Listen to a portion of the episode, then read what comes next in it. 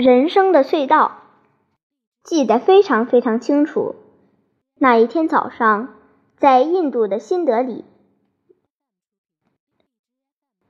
旭日透过了薄薄的窗帘，在旅舍的桌面上铺陈出一片金色的温柔。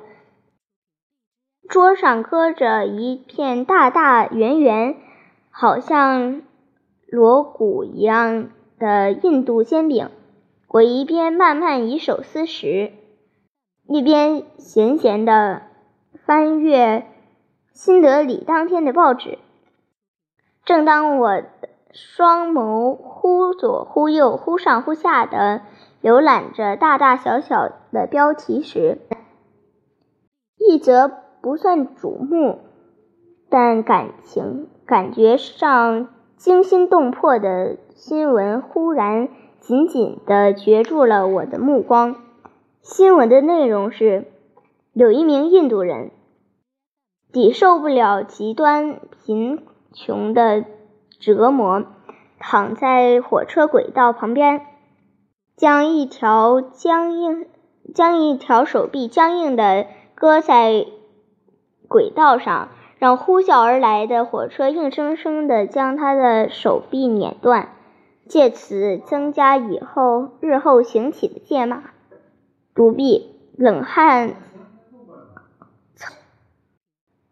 层层层而下，为了保府而进行残酷至极的自我罚害。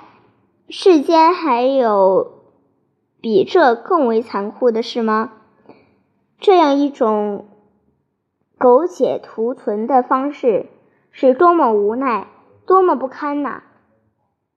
最近我看到新加坡接二连三的有人跳地地铁轨道自杀，唏嘘慨叹之余，不禁回想起多年前在印度读及的那则新闻。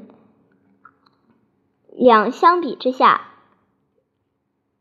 蓦然发现，在轨道上自断手臂者。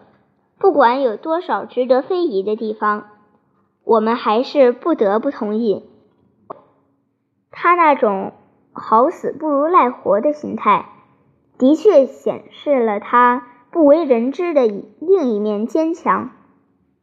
自杀者往往有一千零一个结束生命的好理由，而每一个自杀者都坚信自己已经走上了不得不死的绝路。就在。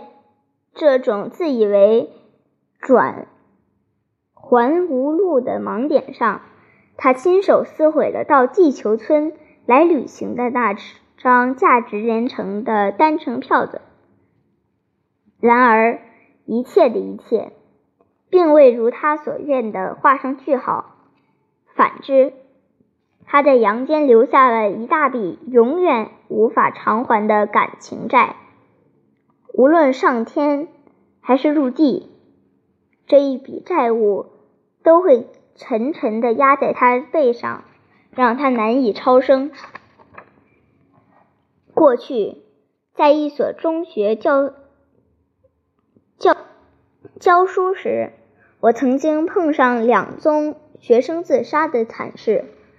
年轻的生命无声陨灭，固然叫人。扼腕叹息。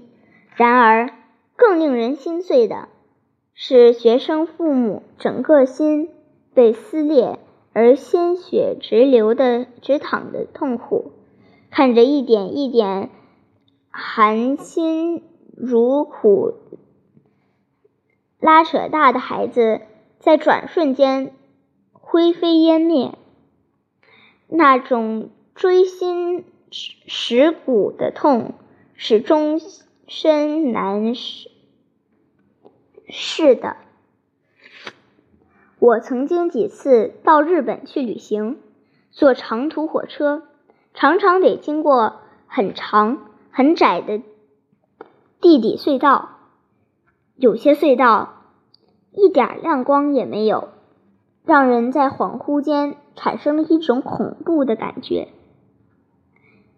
以为自己不慎掉入了死亡幽谷，那种比死还要绝望的黑，好似要无休止的延长到一个长长的、没有尽头的地方。这种错觉着实令人不寒而栗。可是，不管隧道有多深、多长、多黑，火车迟早会来到隧道的出口，然后一圈圆圆的、灿烂的亮光就静静地伫立在出口处。我从来、从来就不曾碰到过没有出口的隧道。人生也是一样的，所有的伤痛、挫折、失意、失败。都只是黑暗隧道的一部分，咬紧牙关，忍忍忍，忍忍忍，忍着忍着，然后你就会豁然发现，一切的痛，一切的苦难，犹如落进泥土里的雨一样不留痕迹。抬头望天，啊，一片蔚蓝。